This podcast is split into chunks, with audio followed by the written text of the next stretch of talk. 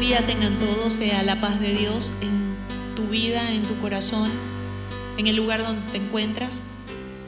Hoy le damos gracias a Dios porque nos permite nuevamente poder alabar su nombre, bendecir su nombre. Lo hacemos todos los días, pero el que podamos hoy llegar hasta donde tú estás a través de esta programación es verdaderamente un privilegio para nosotros. Y hoy el mayor privilegio es poder contar con la presencia del Espíritu Santo que está en todo lugar, que está aquí con nosotros mientras hacemos esta grabación, está contigo allí y que nos permite conectarnos hoy, sin importar el tiempo, sin importar el espacio. Hoy damos gracias porque tenemos un Dios que es omnipresente, un Dios que va más allá de los límites que nosotros tenemos como humanos. Un Dios que es todopoderoso, un Dios para el cual no hay imposibles, el cual nos ha prometido estar en el lugar en el cual se invoque su nombre, en el lugar en el cual le alabemos, en el lugar que haya una persona que se acerque a Él. Él se acerca a ese lugar, a esa persona. Así que hoy les invitamos que juntos podamos bendecir podamos glorificar el nombre del Dios bueno, del Dios maravilloso, del Dios misericordioso, del Dios asombroso, del Dios que cada día vela por nosotros, de ese Dios que nos ha colmado de bendiciones. Y a pesar de que pueda haber quizás hoy en tu corazón tristeza, angustia, aunque hayan necesidades, Él nos dice que confiemos, porque Él ya ha vencido y que sus hijos los justos no tendrán falta de ningún bien. Así que confía en Él y Él hará. Confía que hoy en su presencia hay bendición, en su presencia hay fortaleza, en su presencia hay gozo, en su presencia hay paz, en su presencia hay sanidad. Hoy te invito a que desde ya puedas levantar tus manos al cielo si puedes hacerlo y le digas gracias Dios. Gracias Dios porque tú eres bueno. Gracias Dios porque tú eres fiel. Gracias Señor por nuestra vida. Gracias Señor porque tú cada día nos colmas de favores y misericordias. Gracias Señor. Hoy te agradezco porque me has dado la vida. Hoy te agradezco porque me has dado la bendición no solamente de tenerte porque toda la humanidad tiene acceso a ti, Gracias al sacrificio tuyo, Jesús. Pero hoy te digo gracias porque un día pude ver tu luz, porque un día pude escuchar tu voz, porque un día pude comprender que tu palabra es tu palabra. Tu palabra eres tú. Tu palabra es vida, mi vida. Gracias, Señor, porque aunque muchos no lo entienden, aunque muchos no lo saben, yo hoy puedo saberlo. Y esa verdad me acerca a ti, Señor. Nos acerca a ti. Hoy te doy gracias por cada hijo tuyo que escucha esta programación. Y solo te pido, Espíritu Santo de Dios, a medida que te alabamos, a medida que te bendecimos, haz tu obra en nosotros. Glorifícate, Espíritu Santo. Glorifica al Padre, glorifica a Cristo en medio de nuestra alabanza. Recibe gloria, Señor, recibe alabanza. Hoy estamos agradecidos porque tú eres bueno, porque tú eres fiel. A tu nombre damos gloria, a tu nombre damos alabanza, Rey de Reyes, Señor de Señores. Aleluya. Gloria a tu nombre, Rey.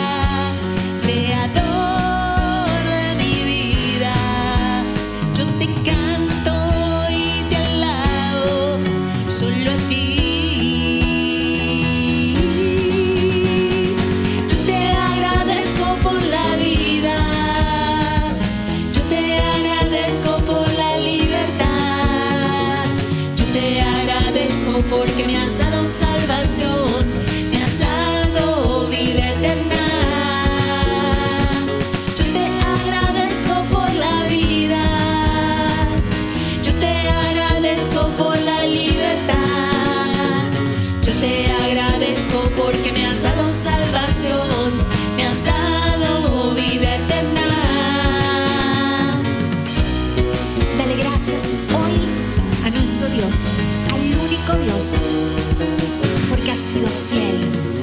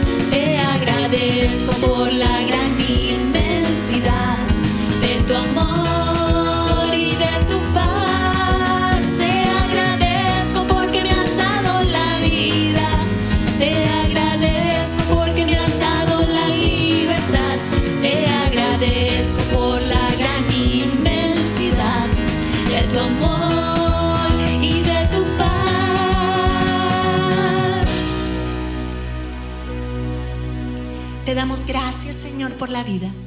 Te damos gracias, Señor, porque grandes son tus obras, porque grandes son tus maravillas. Hoy puedes decirle gracias, Dios.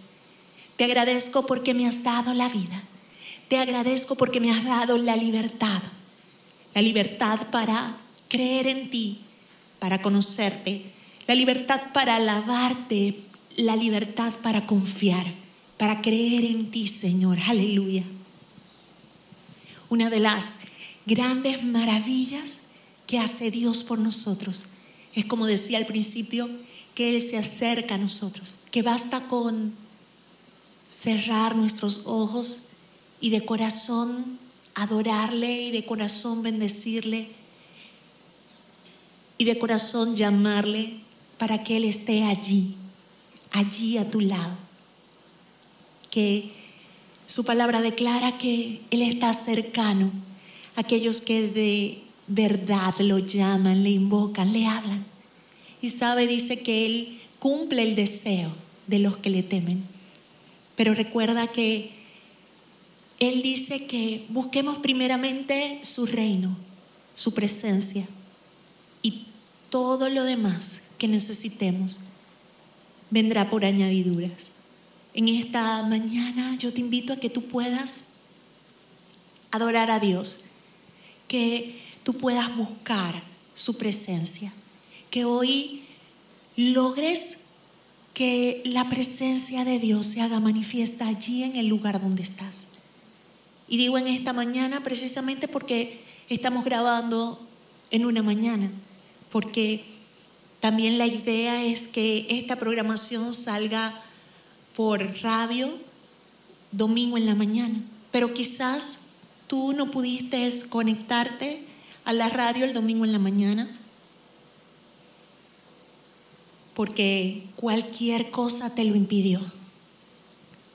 hay personas que están a la distancia y luego escuchan esta programación a través de varias plataformas, perdón. No importa que sea de día, de tarde, de noche, como decía, nuestro Dios es un Dios omnipresente.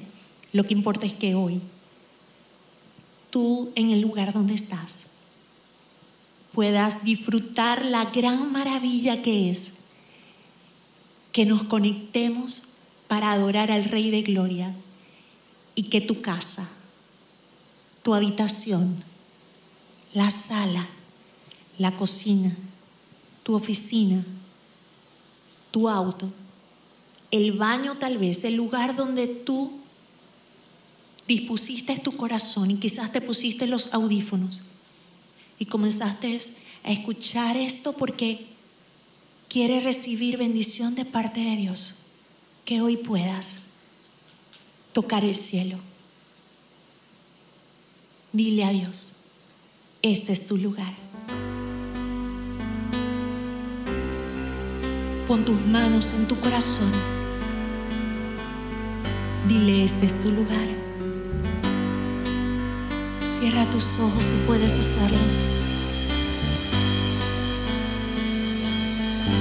Y enfoca tu mirada en Jesús. Oh, aleluya. Te adoramos, Cristo. Te adoramos, Padre. Oh Santo Espíritu de Dios. Este es tu lugar. Manifiéstate hoy. Envía tu bendición y vida eterna. Es lo que necesito.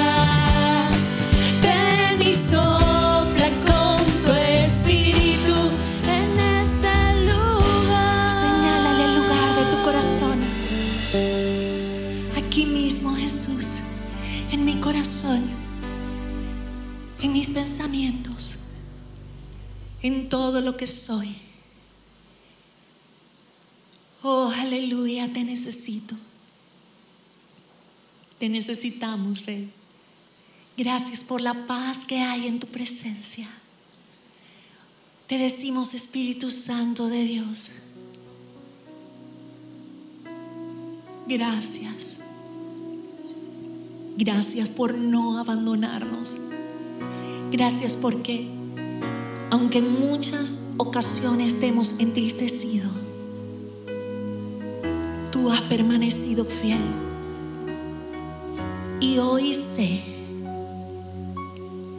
que estás redarguyendo corazones, estás convirtiendo corazones. Hoy sé que corazones de piedra están siendo ablandados por ti. Las cadenas, las prisiones, los cerrojos, los yugos se pudren. Por tu presencia, Espíritu Santo de Dios, cada corazón que hoy te ha dicho, este es tu lugar, tu presencia lo está libertando para creer, para confiar, para alabar el nombre que es sobre todo nombre. Porque hoy honramos al único Dios verdadero. Y a Él entronamos hoy en nuestras vidas.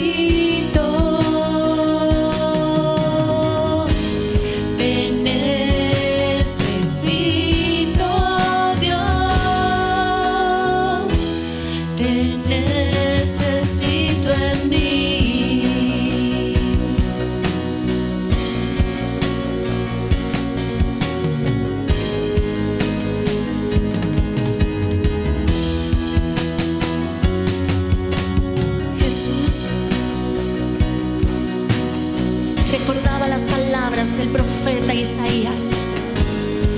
Palabras de parte de Dios que hablaban sobre el mismo Jesús. El Espíritu de Jehová, el Señor, está sobre mí, porque me ungió Jehová. Me ha enviado a pregonar buenas nuevas a los abatidos, a vendar a los quebrantados de corazón, los cautivos y a los presos. Apertura de la cárcel, a proclamar el año de la buena voluntad de Jehová, a ordenar que a los afligidos se les dé gloria en lugar de ceniza, óleo de gozo en lugar de luto,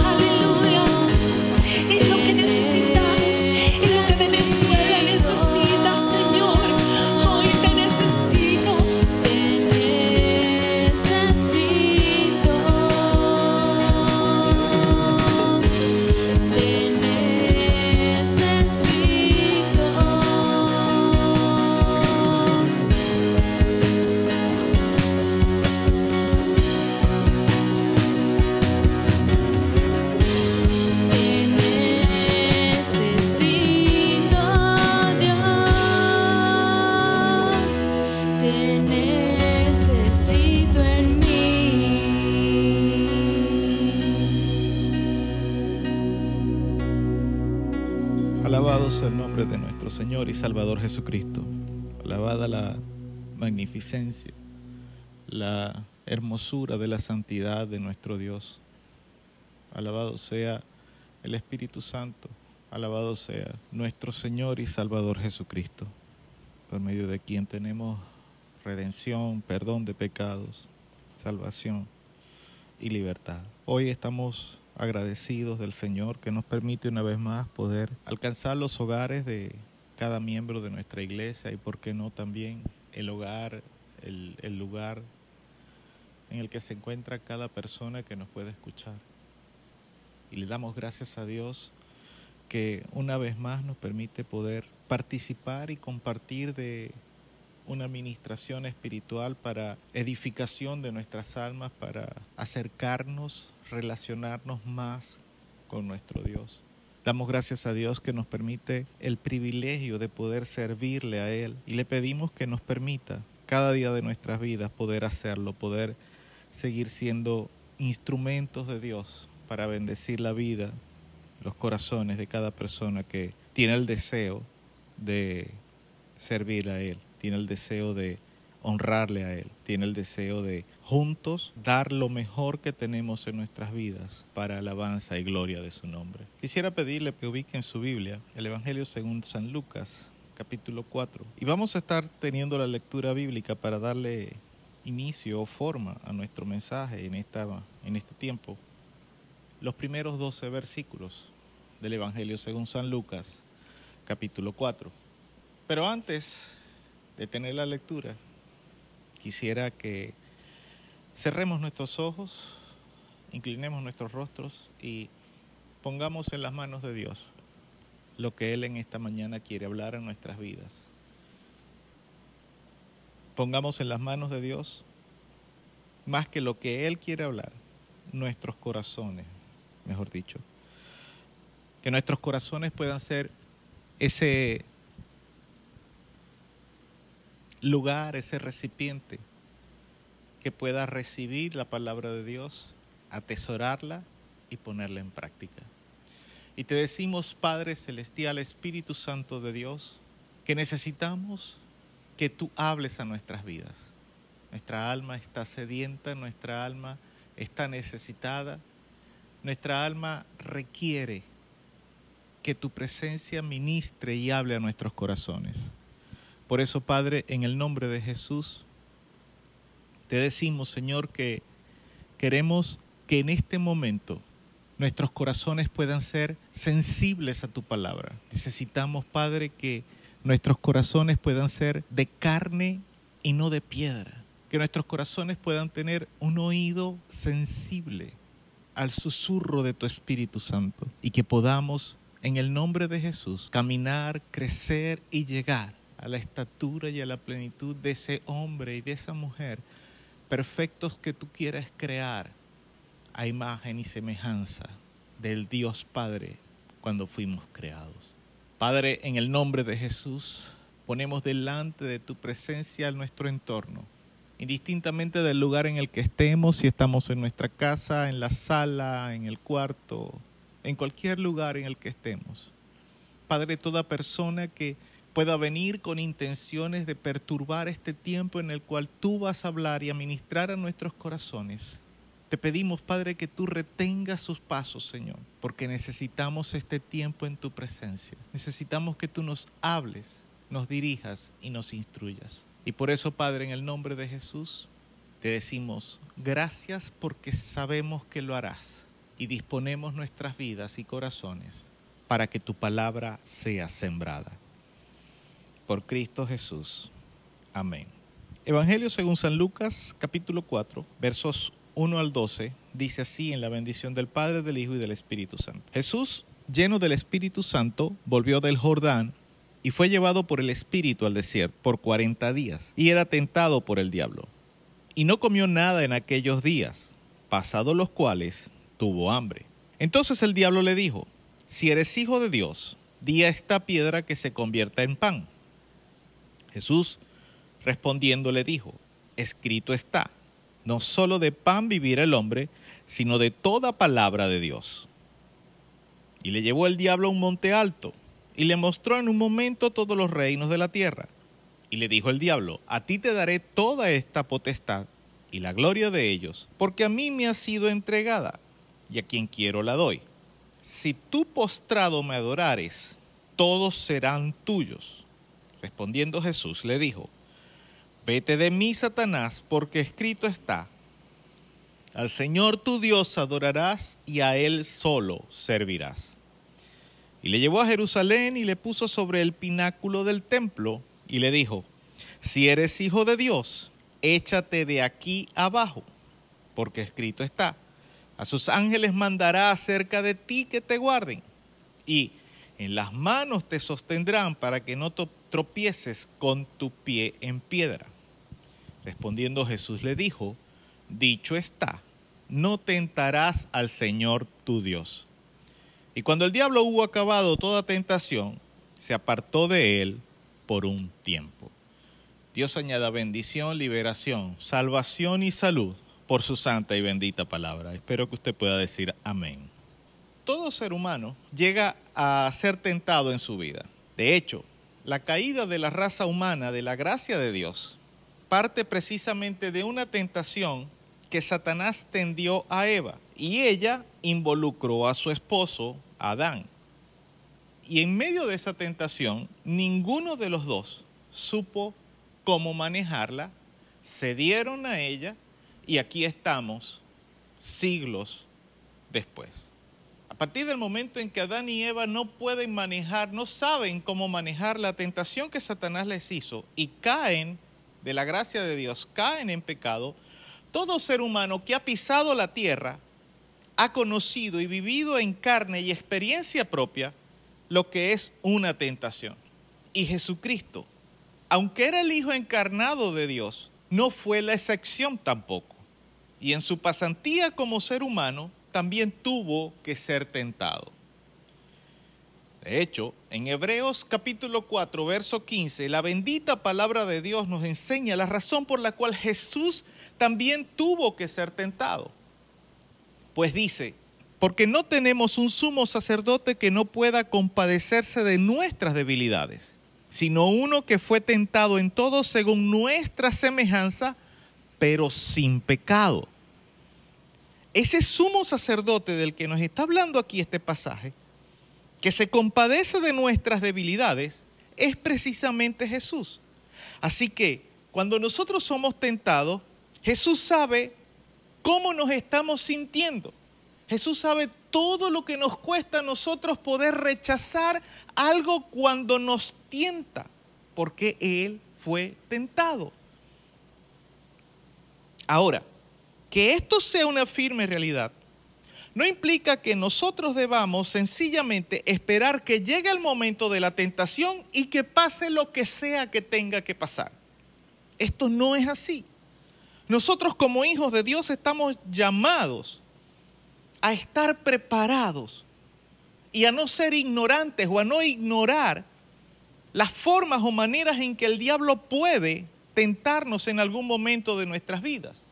Como hijos de Dios nosotros estamos llamados a conocernos nosotros mismos, a conocer nuestro carácter, conocer lo que, eh, eh, cómo sentimos, cómo pensamos, lo que nos gusta, estar consciente de ellos y saber que en algún momento podemos ser tentados en cuanto a eso. Porque si nosotros ignoramos las formas en que Satanás puede tentarnos a nosotros, entonces le estamos dando mucha ventaja al enemigo. Y esto es lo que el apóstol Pablo nos advierte en 2 de Corintios, capítulo 2, verso 11, cuando dice, para que Satanás no gane ventaja alguna sobre nosotros, pues no ignoramos sus maquinaciones. Nosotros no debemos, no es que no podemos, porque de poder podemos hacerlo, pero no deberíamos, no debemos darle ventaja a Satanás, ningún tipo de ventaja sobre nosotros. Entonces, no ignoremos las formas en que Satanás puede atacarnos con sus tentaciones. Una de las cosas que nos muestra el pasaje de inicio es la forma en que Satanás suele tentarnos a nosotros como seres humanos. Pues con Jesús, Él aplicó sus estrategias básicas de ataque. Y Cristo las venció y las dejó al descubierto solamente para que nosotros podamos aprender del ataque que Satanás le hizo y podamos sacar ventaja de esto y prepararnos a percibirnos. Y como dice el apóstol Pablo en Efesios capítulo 6, verso 13, habiendo acabado todo, estar firmes. Cristo fue tentado y Satanás lo tentó con todo lo que tenía para que nosotros podamos tener una ventaja sobre él. El problema es que si no escudriñamos las escrituras, si no nos aplicamos a entender lo que en la palabra está escrito, es difícil que podamos estar firmes. Es, es, difícil que después de que pase la tentación podamos estar en pie. Tal vez estemos tambaleándonos, pero en pie.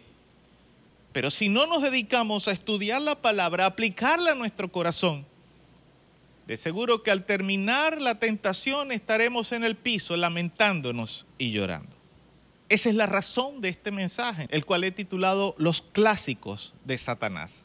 Y hablamos de los clásicos de Satanás en cuanto a la tentación, las, formas clásicas en que Satanás tienta al ser humano. Dice un dicho por ahí, más sabe el diablo por viejo que por diablo.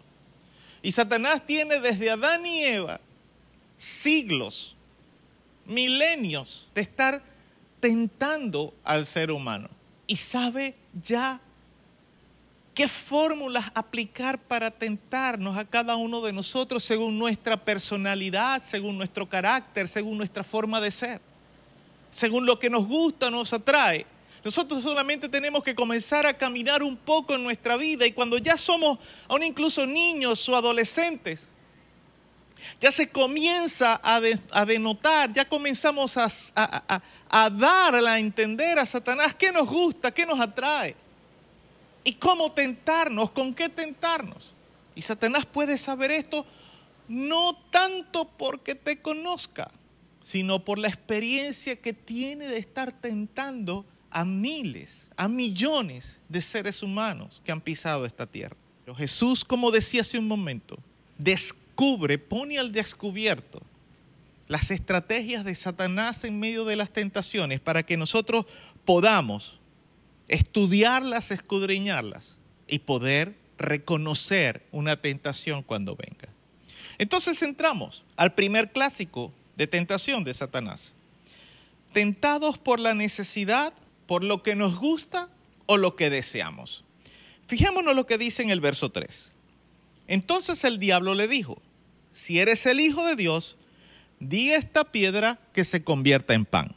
En esta tentación clásica de Satanás, tú serás presionado por las cosas básicas que necesitas, tan básicas como el alimento, el vestido, la salud, aún incluso en los conflictos familiares.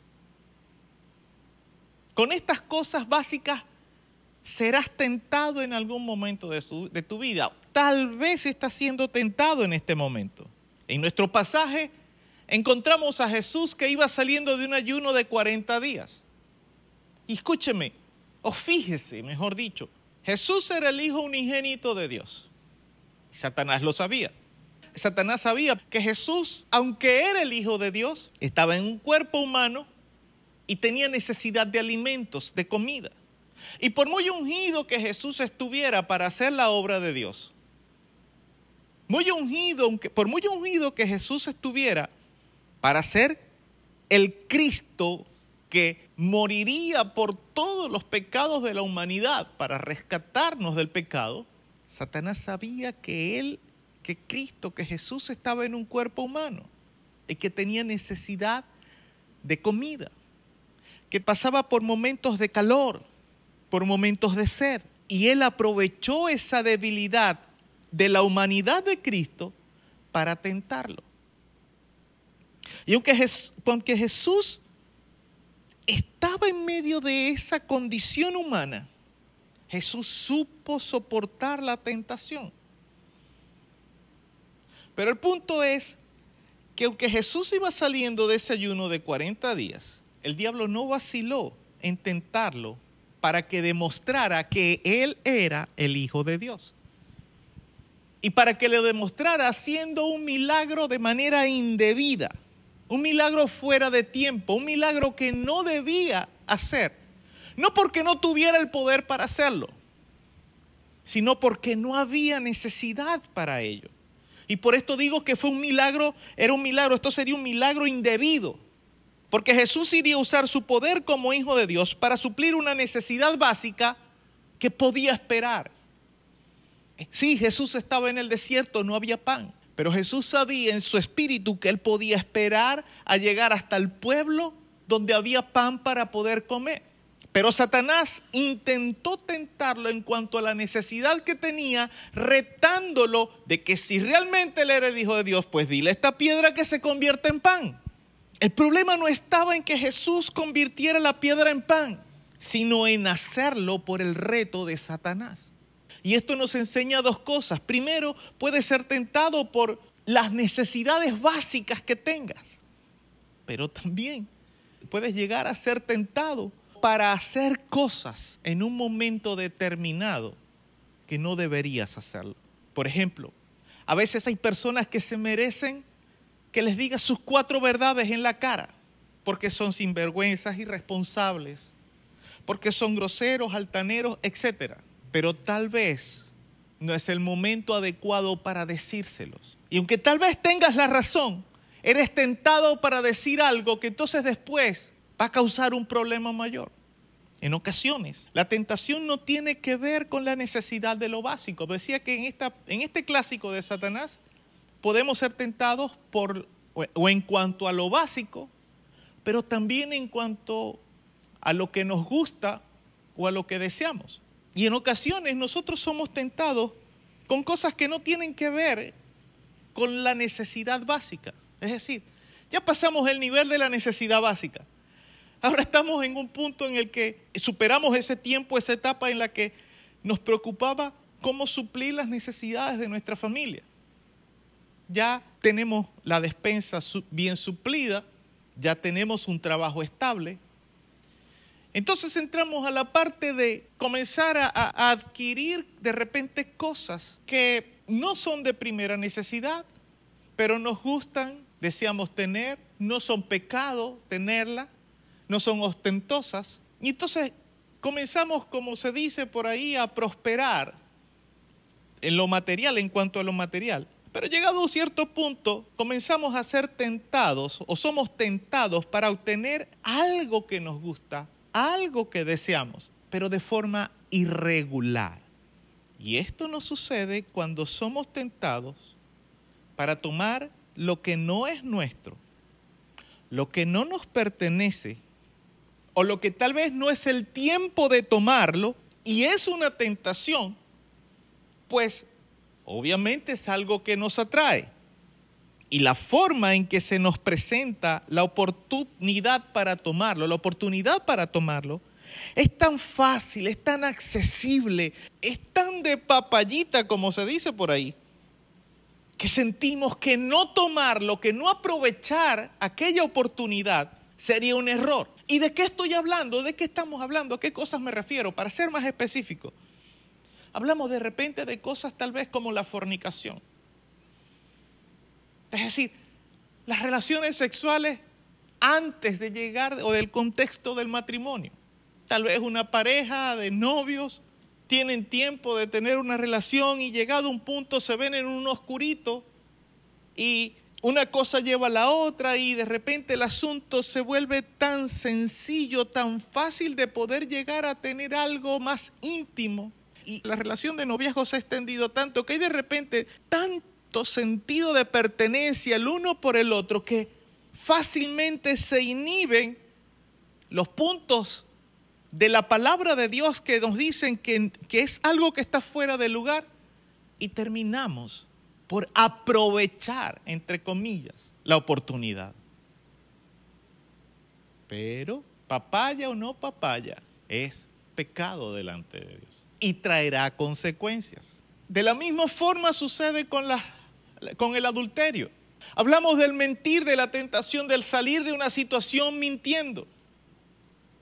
Hablamos del sobornar, de tantas cosas que de repente es tan fácil simplemente decir tres, cuatro palabras o una palabra y ya salir aparentemente de un problema. Hablamos de algo tan sencillo como de repente vemos algo puesto en un lugar y nadie nos ve, nadie nos está viendo, no hay ningún testigo de que si yo tomo aquello, me lo meto al bolsillo, que nadie se vaya a dar cuenta y puedo resolver una situación y un problema. O un problema, perdón. Pero hay uno en el cielo que todo lo ve. En esas cosas somos tentados. Y tenemos que entender que Dios tiene muchas maneras de proveer para nosotros que somos su pueblo escogido. Por lo tanto, debemos aprender a depender de su provisión en todo tiempo y rechazar lo que no provenga de Dios. ¿Cómo sabes tú que algo no proviene de Dios? Cuando algo se sale de los parámetros que la palabra de Dios establece para nosotros recibir algo para nosotros disfrutar algo, para nosotros tener algo, bien sea que lo necesitemos, que nos guste o que deseemos. Si Dios en el pasado proveyó a su pueblo, si Dios en el pasado te ha provisto a ti de lo que has necesitado, la palabra de Dios dice que Dios es un buen Padre y dará buenas dádivas a los que le aman y le obedecen. Así que cuando seas tentado para tomar algo que no corresponde todavía al tiempo de tenerlo, de tomarlo, de disfrutarlo, etc., respóndele como le respondió Jesús a Satanás, respóndele a la tentación, respóndele a Satanás como Jesús le respondió. No solo de pan vivir el hombre, sino de toda palabra que sale de la boca de Dios. Con esta respuesta Jesús desarticuló la tentación de Satanás, pues le restriega en su cara que el hombre necesita más, que usted y yo como seres humanos necesitamos más de la palabra de Dios a diario que del alimento o de cualquier otra cosa. Jesús estuvo 40 días en ayuno. Y dicen por ahí que una persona puede estar hasta 60 días sin alimentos, no sin agua, sin alimentos. El agua la necesitamos a diario. Una persona después de un día, dependiendo de su constitución física, fácilmente puede morir si no toma agua después de un día. Muere por deshidratación. Sin alimentos puede durar más también, dependiendo de su constitución física. Pero aunque todos sabemos lo que es tener hambre y la necesidad de alimento, sobre todo en la noche cuando nos queremos acostar, queremos dormir y el hambre no nos deja, hay algo que nosotros como seres humanos necesitamos más que el alimento y es la palabra de Dios. Tal vez usted puede decir, no, yo he vivido toda mi vida sin leer la Biblia. Perfecto, muy bien. Te felicito por ello. Pero te voy a hacer una pregunta. ¿Cómo está tu vida por vivir toda tu vida sin la palabra de Dios? Esa es la pregunta que tienes que hacerte. Pasamos al segundo clásico de Satanás. Tentado para obtener ilegítimamente lo que Dios te ha dado. Los versos 5 al 7 dicen, y le llevó el diablo a un monte, a un alto monte, y le mostró en un momento todos los reinos de la tierra, y le dijo el diablo, a ti te daré toda esta, esta, potestad y la gloria de ellos, porque a mí me ha sido entregada y a quien quiero la doy. Si tú postrado me adorares, todos serán tuyos. Aquí la estrategia de Satanás es usar cualquier condición o estatus en el que se desenvuelva el ser humano para tentarle a obtener más de lo que le corresponde o más de lo que puede tener en el momento, en ese momento particular de su vida. Y esto incluye su posición social, su posición económica, su posición familiar, su liderazgo religioso o eclesiástico, etc. Cualquiera que sea la condición o situación de vida de una persona, Satanás la va a usar para tratar de seducirlo a conseguir más, sin que le importe a esa persona que sea justo o no hacer lo que está haciendo. Sin que le importe a esa persona si es correcto o no hacerlo.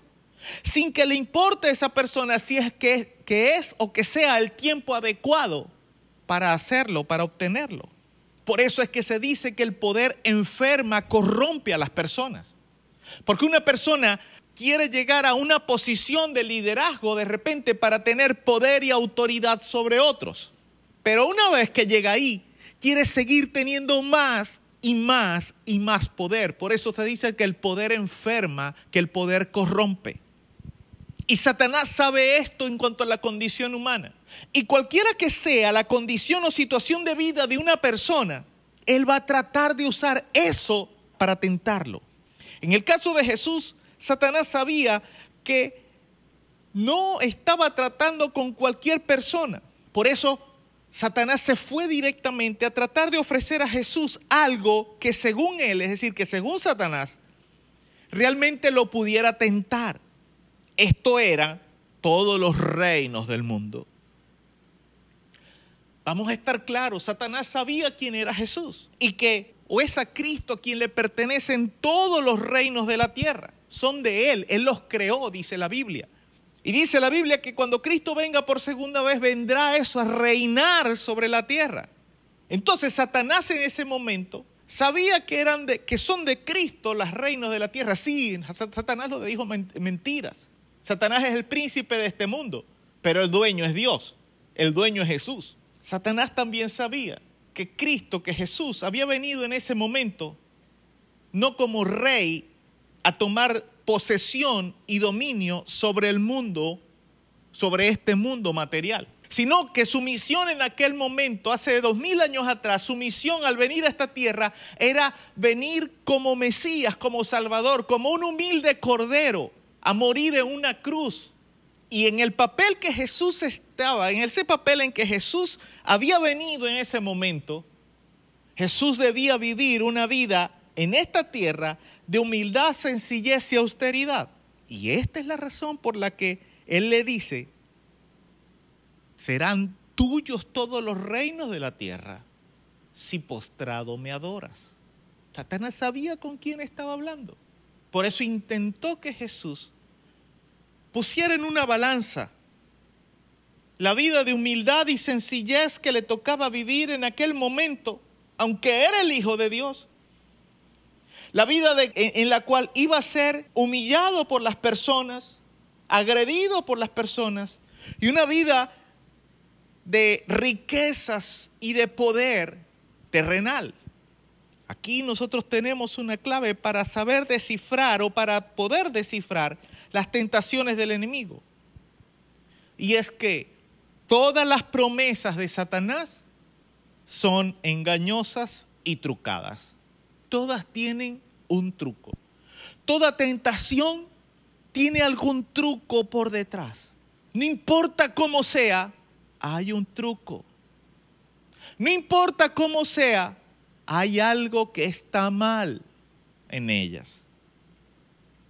Así que cuando nosotros nos encontremos frente a una de esas oportunidades impelables para obtener una ganancia rápida, pero esa ganancia rápida implica alguna práctica deshonesta, algún chanchullo, algún engaño, algo que ocultar a las personas, nosotros debemos rechazarla inmediatamente. Lo mismo sucede con cualquier propuesta a pecado, al pecar. Porque ese es el precio que Satanás ofrece por tu alma. Cuando Jesús le responde, en el verso 8 le dice, vete de mí, Satanás, porque escrito está, al Señor tu Dios adorarás y a Él solo servirás. Aleluya. El mensaje que Cristo nos enseña a nosotros, el mensaje que trasciende a nosotros a este tiempo, es que los honores, la riqueza y la dicha, la, la, la felicidad, la bendición, Solo debemos recibirla cuando son producto de nuestro servicio y de nuestra adoración a Dios. Así que cuando usted ve a personas que reciben honra, que reciben exaltación de manera ilegítima, tenga por seguro que esa persona fue tentada y no pudo soportar la tentación. Ah, pero un detalle, una advertencia, mejor dicho. No lo señale, no lo juzgue, no lo critique y no lo condene. Porque tal vez usted va a estar en ese lugar en muy poco tiempo. Y tal vez sea un simple sí o un simple no lo que determine que tú también entonces seas juzgado por otras personas. Porque con la misma vara con la que medimos, vamos a ser medidos después, dice la Biblia. Pasamos al tercer clásico de Satanás en cuanto a las tentaciones. Atentar contra ti mismo por exceso de fe. Y esto suena extraño, pero es muy cierto. Dice el verso 9 al verso 11. Y le llevó a Jerusalén y le puso sobre el pináculo del templo y le dijo, si eres hijo de Dios, échate de aquí abajo, porque escrito está que sucio, ahora le, le mienta la Biblia a Jesús. Porque escrito está, a sus ángeles mandará cerca de ti que te guarden y en las manos te sostendrán para que no tropieces con tu pie en piedra. Satanás también tentó a Jesús para que él atentara contra su propia vida o para que la pusiera en peligro innecesario. al retarlo a demostrar una confianza o fe incorrecta en cuanto a la protección que el Padre Celestial había destinado para él. Esto, por supuesto, claro está, si es que era el Hijo de Dios. Escúcheme, más adelante, cuando ya Jesús estaba por ser entregado, en aquella escena, en aquel momento en el que Él es arrestado, que Pedro saca su espada para defender a Jesús de aquella, de aquella gente que lo iba a apresar. Jesús reprende a Pedro y le dice, guarda tu espada, Pedro. ¿Es que tú acaso crees que yo estoy aquí desamparado? ¿Tú crees que yo no puedo pedir una legión de ángeles al Padre y que Él los va a enviar para que me proteja? Deja quieto, porque tengo que pasar por esto. Y ese era el carácter de Jesús.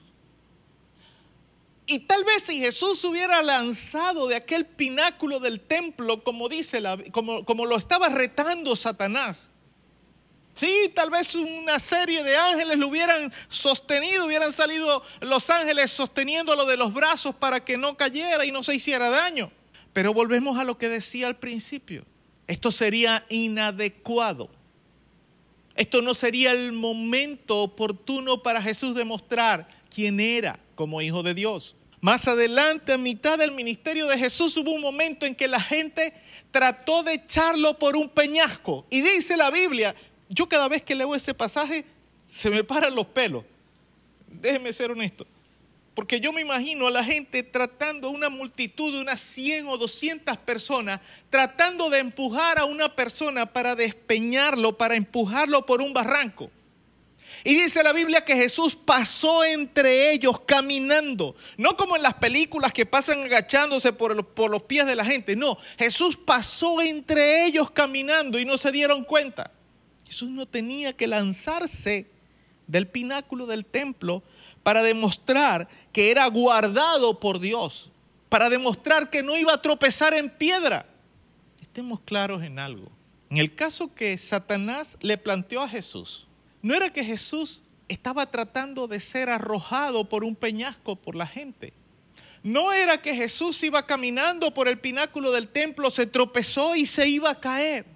Era que simplemente Jesús iba a acceder a un reto de Satanás para demostrar que era el Hijo de Dios. ¿Y qué hizo Jesús? Simplemente no se dio. Simplemente no lo hizo. ¿Por qué? Porque Jesús fue prudente. ¿Por qué? Porque Jesús resistió aquel reto que el diablo le hizo. Pero hay cristianos que en ocasiones caen redondito en estas tentaciones o en tentaciones similares a estas, solo por acceder a retos estúpidos del enemigo, para demostrar una fe extrema. Entonces caen en tentaciones al dejarse ministrar en la mente y en el corazón cosas como, por ejemplo, a los hijos de Dios no los puede tocar plaga o enfermedad. Y entonces andan por ahí por la calle de realengos y desobedientes, pescando que los agarre el coronavirus y visitando a todo el mundo de casa en casa. Entonces después pescan el coronavirus y entonces Dios es maluco. Perdónenme, cabeceñame, sin vergüenza. Hay otros cristianos que dicen que los hijos de Dios no les pasa nada, que no pueden sucederle cosas fortuitas si realmente son hijos de Dios. Y entonces andan en la calle sin importar la inseguridad que pueda haber, porque la Biblia dice que Dios cuida de sus hijos. Sí, cabeceñame, Dios te cuida, pero cuando, cuando andas sirviéndole a Él, no cuando vas a ir a un cumpleaños. Déjeme ponerlo de esta forma. Hace algunos años atrás, no recuerdo exactamente cuántos, mi esposa y yo estábamos en un viaje eh, visitando las iglesias en el sur del lago. Y el lugar donde estaba funcionando nuestra iglesia, en Casigua, era un barrio eh, un tanto peligroso, tanto complicado. Mi esposa en esa ocasión cuando estábamos empezando a llegar a ese sitio, ella siempre estaba con los pelos parados. Y a veces me decía, vámonos, que se está haciendo tarde. Y yo, tranquila, quieta. Y en ocasiones salíamos a las 11, 12 de la noche de ahí del sitio. Obviamente nos quedábamos en el mismo Casigua, eh, en un hotel a dormir. Y una noche, recuerdo, salimos tarde del lugar, salimos, eran más de las 12 de la noche. Y salimos del sitio y al otro día en la mañana, cuando llegamos a la casa de la pastora, eh, ella me dice, pastor, cuando ustedes salieron, no, no, no, hubo un problema ahí en la, pasábamos por el lado bordeando una cancha de, de béisbol, de fútbol, no recuerdo qué, de qué es la cancha esa. Yo no, y para y pasamos, eso estaba todo tranquilo. Y me dice, pastor, saliendo ustedes, hubieron un, hubo un tiroteo ahí, mataron a dos muchachos. Yo no vi nada en lo absoluto. Es más, nosotros no escuchamos nada, no vimos nada, nada pasó. Eso sería después que nosotros salimos. Eh, mi esposa me mira, me espera los ojos, después que salimos le digo, estas son las cosas, le digo yo a ella, estas son las cosas por las cuales yo le sirvo a Dios. Si yo estoy sirviéndole al Señor y yo estoy haciendo lo que Él me mandó a hacer, yo no tengo por qué preocuparme de de, los acontecimientos que puedan suceder. Porque Dios me tiene que cuidar, Dios me tiene que guardar porque estoy haciendo lo que Él me mandó a hacer. Ahora, si yo hubiera estado en casa de la pastora, echando chisme, brollo, en una fiesta, en un cumpleaños, así hubiera fuera de muy buena, muy sano, solamente comiéndome una torta y un refresco. Pero a esas horas de la noche, yo tengo de qué preocuparme. Porque no es que porque yo sea hijo de Dios, yo puedo estar metido donde a mí me dé la gana y Dios me va a liberar todo el tiempo. No. Yo tengo que ser prudente, yo tengo que aprender a ser prudente. Y en muchas ocasiones nosotros somos tentados a hacer cosas imprudentes por el hecho de que somos hijos de Dios. Y eso es incorrecto, eso es inadecuado, eso no es así. Miren, en la Biblia hay un caso, el, el apóstol Pablo dice en la Biblia que sobrevivió a un naufragio. El barco se destrozó, lo partió la tormenta. Llegaron a la isla de Malta y en la isla de Malta, como los marineros habían trabajado tanto, Pablo dijo, bueno, voy a contribuir con ellos buscando ramas para hacer una fogata y calentarnos. Y cuando Pablo metió la mano en los arbustos para tomar ramas secas, una serpiente, cuando sacó la mano, una serpiente estaba mordida, agarrada en la mano de él. Y los marineros, la gente de, la isla, decían, este tipo está más salado. Sobrevive una tormenta y lo muerde una culebra. Y es venenosísima. La gente nomás que estaba esperando que amaneciera para recoger el cuerpo de Pablo y enterrarlo, porque era una serpiente que lo iba a matar. Pero Pablo en la mañana cantando coritos, alabando a Dios, comiéndose un pan con pescado, desayunando tranquilo y sin nervios. ¿Por qué? Porque Pablo iba en una misión de parte de Dios. Ahora, si Pablo anduviera, hubiera andado haciendo una fogata porque andaban, eh, ¿cómo se llama?, payaseando a medianoche. Y Pablo mete la mano en esa foga, en, los arbustos buscando leña, buscando ramas secas para hacer la fogata, porque andaban echando chistes, bromas, eh, parrandeando hasta media hora, hasta media madrugada. Pablo lo muerde la serpiente, en la mañana hubieran tenido que enterrarlo. No estoy tratando de meterle miedo a nadie. Estoy tratando de que usted entienda que no podemos ser cristianos cabezañame. No podemos ser de ese tipo de cristianos cabezañame super fe. Porque la respuesta de Jesús aquí fue muy contundente. Y en el verso 12 le dice a Satanás, dicho está, no tentarás al Señor tu Dios. Cuando tú andas tomando decisiones imprudentes, tú estás tentando a Dios. Y lo que Jesús le dice a estos cristianos imprudentes modernos es que los hijos de Dios no están en posición de meterse a sí mismos en situaciones en las que podrían quedar a su suerte. Eso es lo único que Jesús te está, diciendo. A veces nosotros decimos fe cuando realmente lo que tenemos es suerte. Escúcheme, la Biblia dice que un mismo hecho, bueno o malo, sucede a gente buena y mala. ¿Cómo lo decimos nosotros? ¿Cuál es el, dicho popular moderno? o, antiguo, pero que, que ha trascendido hasta nuestros tiempos. El sol sale para todos. La lluvia le cae a todo el mundo también, a buenos y a malos.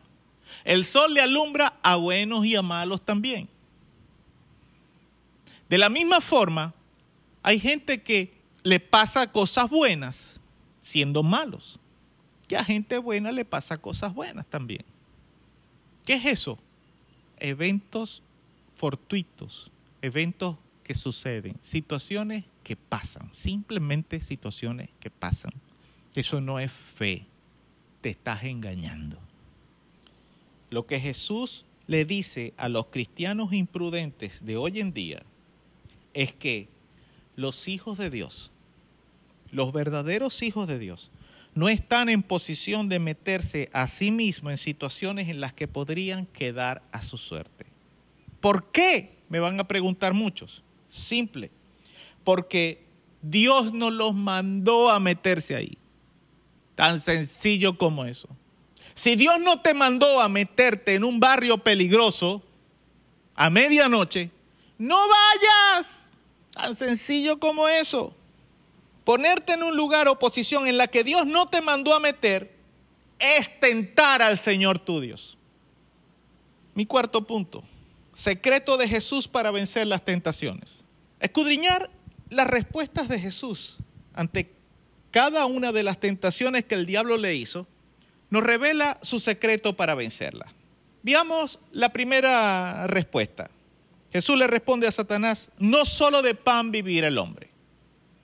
Jesús se basa en Deuteronomio 8.3, donde dice, y te afligió, Deuteronomio 8.3, para los que están tomando nota, y te afligió y te hizo tener hambre, y te sustentó con maná, comida que no conocías tú, ni tus padres la habían conocido, para hacerte saber que no solo de pan vivirá el hombre, mas de todo de lo que sale de la boca de Jehová vivirá el hombre. Aquí se basó Jesús para responderle esto cuando el diablo lo tienta, diciéndole, convierte esta piedra en pan. La segunda respuesta, Jesús le responde al diablo, vete de mí, Satanás, porque escrito está, al Señor tu Dios adorarás y a Él solo servirás. Aquí Jesús se toma de Deuteronomios capítulo 6, verso 13. Deuteronomios capítulo 6, verso 13, que dice, a Jehová tu Dios temerás y a Él solo servirás. La tercera respuesta que Jesús le da al diablo, no tentarás al Señor tu Dios. En esta Jesús se basa en Deuteronomios capítulo 6, verso 16. Deuteronomio 6, 16, que dice, no tentaréis a Jehová vuestro Dios como lo tentasteis en Masá. Ahora, ¿cuál fue el secreto de Jesús? Si usted es inteligente, usted sabe ya la respuesta. Eso es que me encantaría tenerlos presentes. Si usted es inteligente, ya usted sabe la respuesta. Así que no se la voy a dar. No, no, mentira, voy a dársela porque si no, de repente alguno está pensando, no, que él era el Hijo de Dios. No. El secreto de Jesús para superar las tentaciones de Satanás fue usar la palabra de Dios. Jesús no venció las tentaciones del diablo porque simplemente era el Hijo de Dios. No, Él las venció usando la palabra de Dios. Entonces, si nosotros vemos en conjunto las tentaciones que Satanás le hizo a Jesús, y este es el quinto punto, si nosotros somos acuciosos, si nosotros las vemos en conjunto, nosotros notaremos que hay una progresión en la forma en que el diablo tentó a Cristo. Pues comienza tentando a Cristo con lo básico y necesario, es decir, con la necesidad de alimento. Luego pasa a lo que afirma el ego o la vanagloria personal y termina con un reto a la fe o a la confianza en Dios. Esto nos habla de que no hay área de la vida del ser humano que esté excluida o que quede excluida de que el enemigo la pueda aprovechar para tentarnos a nosotros. Y esta es la importancia de saturar nuestras vidas con la palabra de Dios todos los días.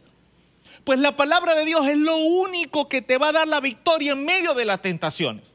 Si tu vida, si tu mente, si tu corazón están saturados con la palabra de Dios, entonces tú vas a poder vencer cualquier tentación que Satanás te haga. Por eso es que se hace relevante, por eso es que se hace relevante el pasaje que mencionaba al principio de Segunda de Corintios capítulo 2 verso 11 que dice, para que Satanás no gane ventaja alguna sobre nosotros, pues no ignoramos sus maquinaciones.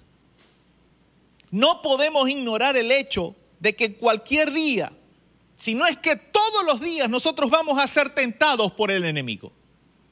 Si tú ignoras que el día de hoy tú puedes ser tentado o tú fuiste tentado, tú estás en tremendo problema espiritual. Tampoco podemos ignorar que esas tentaciones van a pasar en toda la gama de necesidades que podamos tener. Cualquier cosa que tú desees, cualquiera que sean las condiciones de tu vida, o aún incluso algo tan espiritual y puro como es nuestra fe o confianza en Dios, Satanás podrá usarla en algún momento determinado para tentarte, para remeter contra ti y robar tu relación con Dios. Esto significa entonces que el solo hecho de estar con vida te hace objetivo de Satanás para ser tentado. Pero la Biblia nos enseña en Santiago capítulo 4, verso 7, someteos pues a Dios, resistid al diablo y huirá de vosotros tenemos que tener en cuenta lo último que dice nuestro pasaje. El, pasaje de Lucas capítulo 4, verso 13. Si nosotros no tenemos en, en cuenta lo que dice esas últimas dos o tres líneas de tu Biblia, podemos llegar a frustrarnos cuando nosotros seamos tentados por el enemigo en repetidas ocasiones o en varias ocasiones. Tú te vas a sentir inevitablemente frustrado si tú ignoras esto que dice este detallito, este pequeño detallito que el doctor Lucas incluye en este pasaje. Dice Lucas capítulo 4, verso 13. Y cuando el diablo hubo acabado toda tentación, se apartó de él por un tiempo.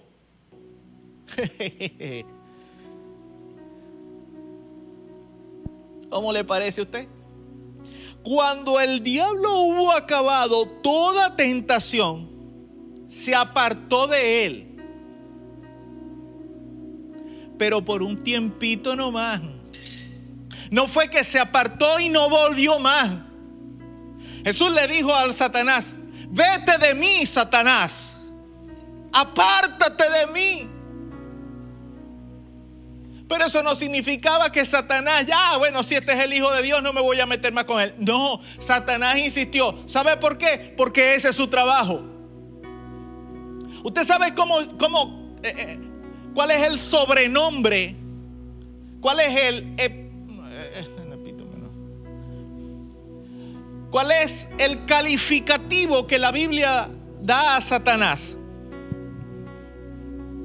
El tentador de nuestras almas. Entonces, ese es su trabajo. Su trabajo es tentarte a ti todos los días hasta que te mueras. Ese es su trabajo. ¿Y cuál es el tuyo?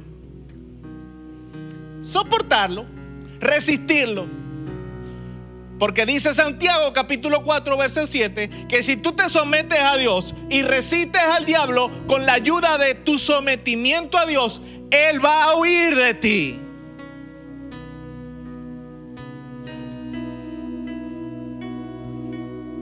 Mira, de repente vas a tener que aprender a reprender al diablo hasta 10 veces al día. Porque cada vez que tú lo reprendas, Él se va a ir, pero por un tiempo. Y cuando tú tienes un llamado y una misión de parte de Dios, Él va a estar fregándote la vida más y más y más y más. ¿Por qué? Porque ese es su trabajo, fastidiarte la vida. Como dicen por ahí, fastidiarte la marrana. Que tú quieres servirle a Dios y Él te estorba Que tú quieres obedecer a Dios y tus hermanitos te fastidian la vida.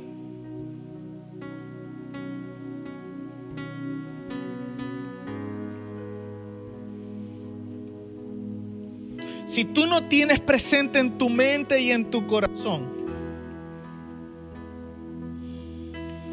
que Satanás va a volver a tentarte, cuando termine de tentarte, Él va a volver, en algún momento va a volver a tentarte. Entonces tal vez tú te vas a frustrar.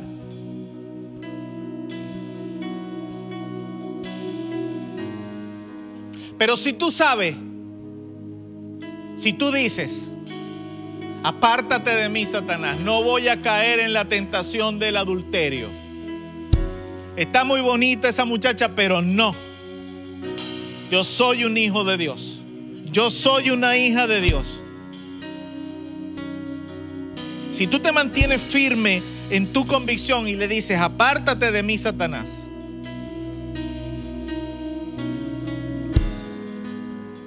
Porque la Biblia dice esto, esto y esto. Entonces Satanás va a tener que huir.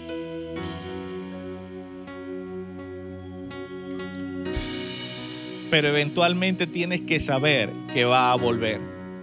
Y tal vez no va a volver a tentarte con lo mismo, o tal vez sí.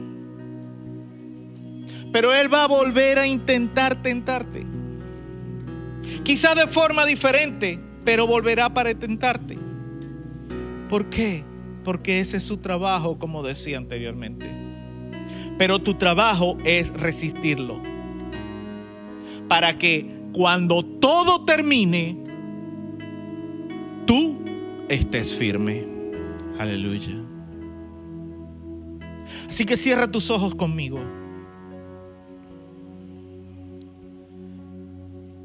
Padre, en el nombre de Jesús, en este momento pongo delante de tu presencia a cada uno de tus hijos, Señor. Que en este tiempo, Señor, han entendido la necesidad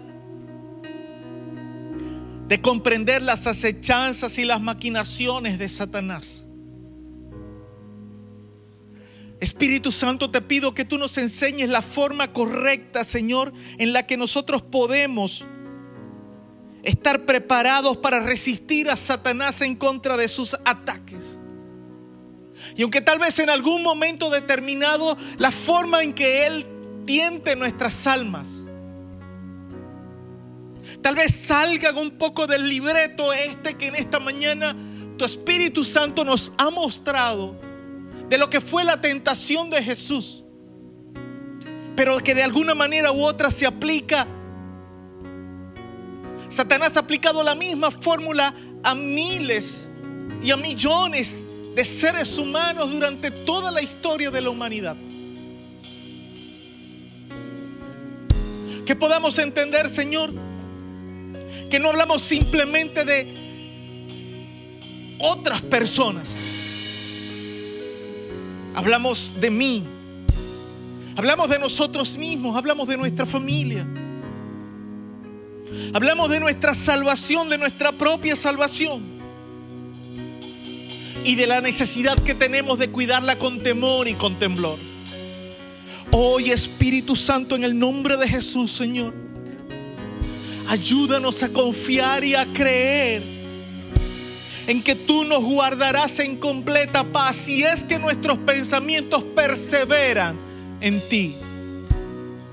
Ayúdanos a creer, Señor, que podremos ser librados de la tentación, pero necesitamos aprender a resistir al enemigo. Ayúdanos, Señor, a entender que necesitamos no ignorar las acechanzas de Satanás. Que necesitamos aprender a conocernos a nosotros mismos, no ignorar nuestros defectos, nuestras fallas, nuestros errores recurrentes. No ignorar ese pecado habitual, ese deseo que habitualmente nos inclina hacia el pecado que tal vez en mí es una cosa, que tal vez en ti es otra cosa, o en la persona que está a tu lado sea otra cosa.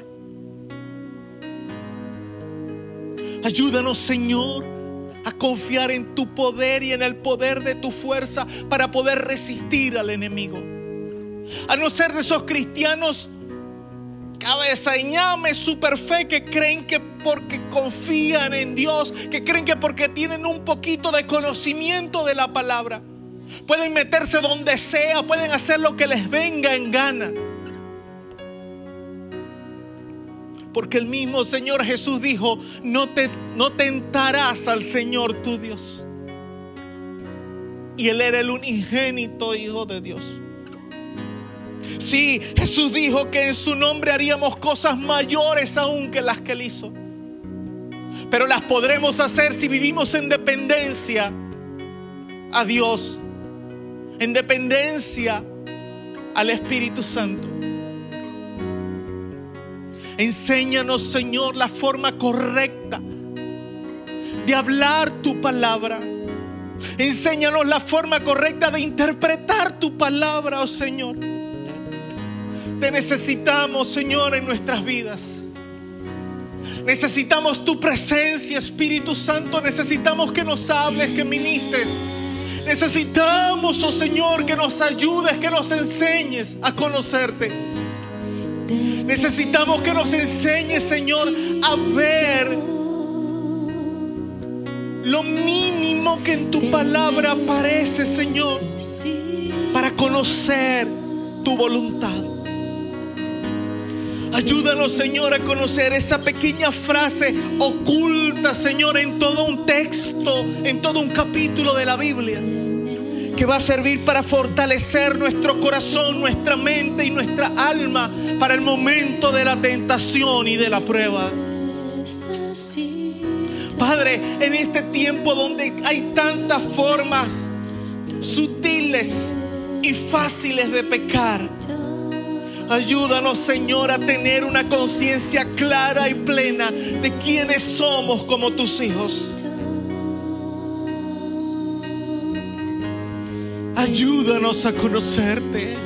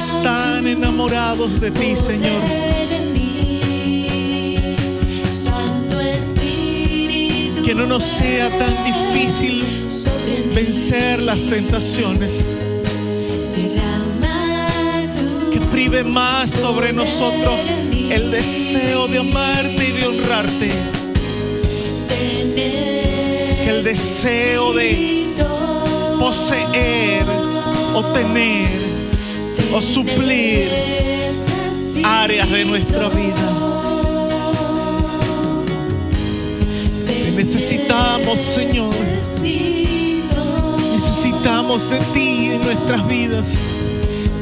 Necesitamos de ti en nuestros corazones. Oh Santo Espíritu de Dios. Te necesitamos, necesitamos, necesitamos de ti. Aleluya Jesús. Oh Padre.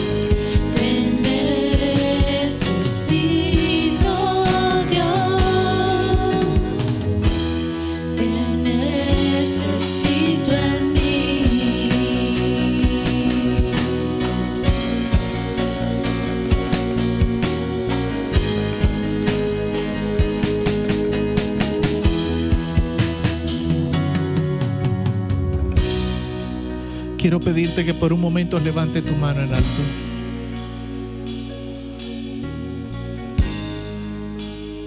Y le digas conmigo, Padre Celestial, Señor Jesús, Espíritu Santo, pido perdón por todas las veces que he sido débil ante las tentaciones. Y con toda humildad y sencillez de corazón, en este momento quiero pedirte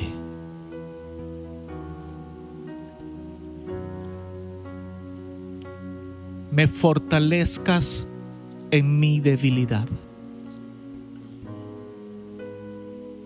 Gracias Señor Jesús, porque tú como mi sumo sacerdote conoces mi debilidad y sabes cómo me siento.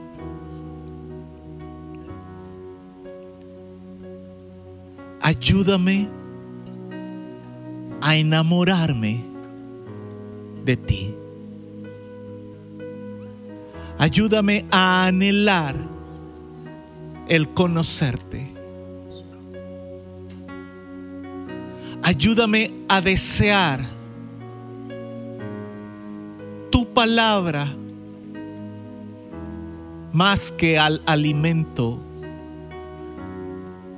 para mi cuerpo.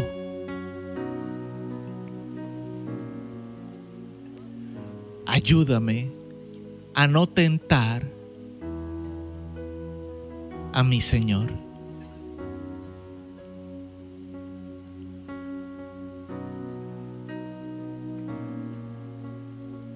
En esta hora, Señor, rindo mi corazón te digo por un momento más que te necesito.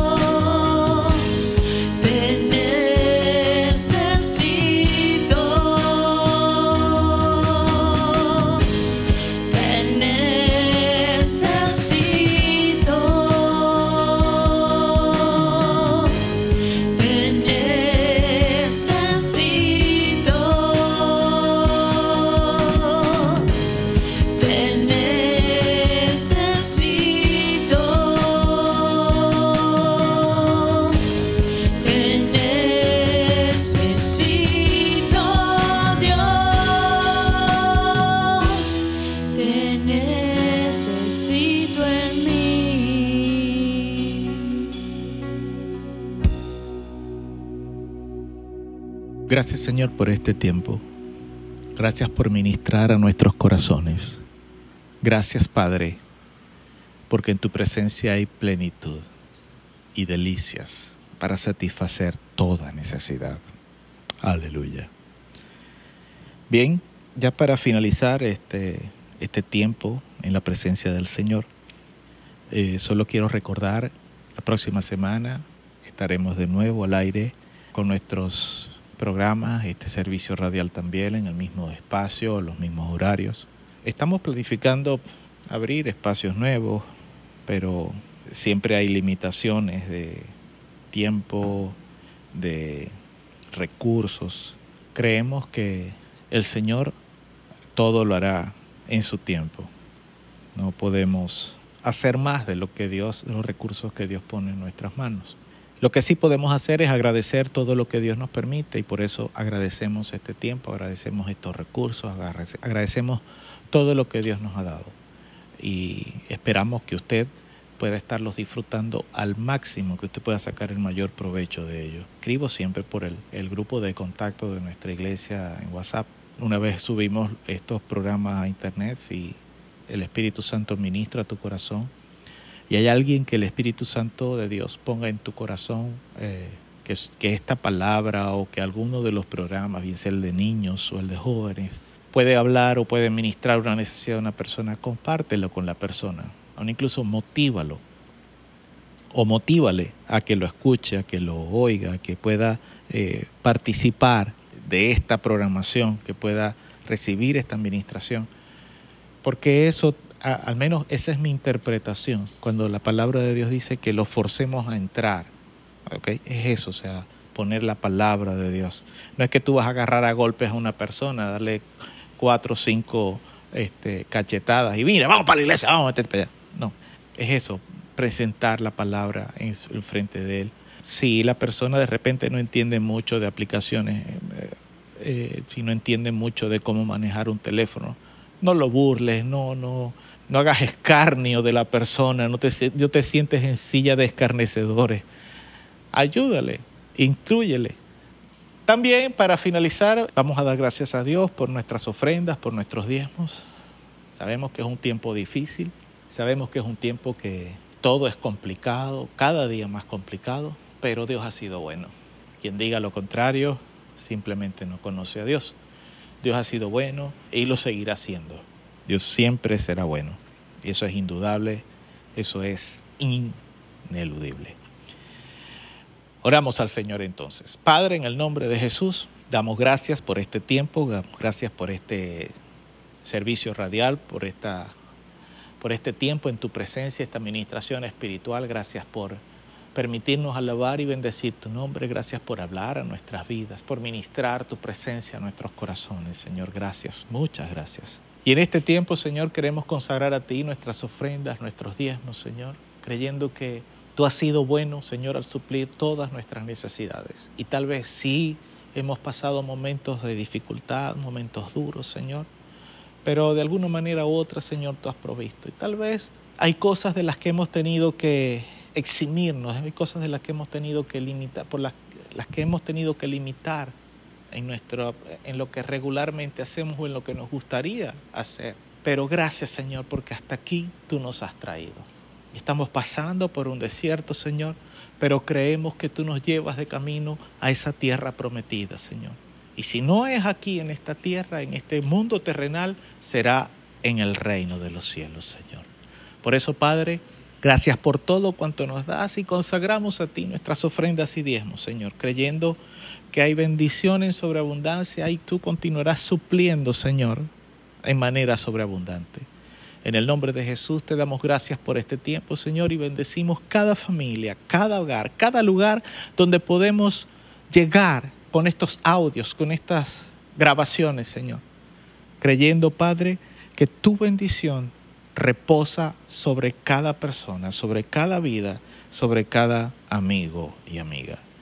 En el nombre de Jesús, amén y amén. La bendición del Padre, del Hijo y del Espíritu Santo sobre la vida de cada persona. Dios les bendiga rica y abundantemente.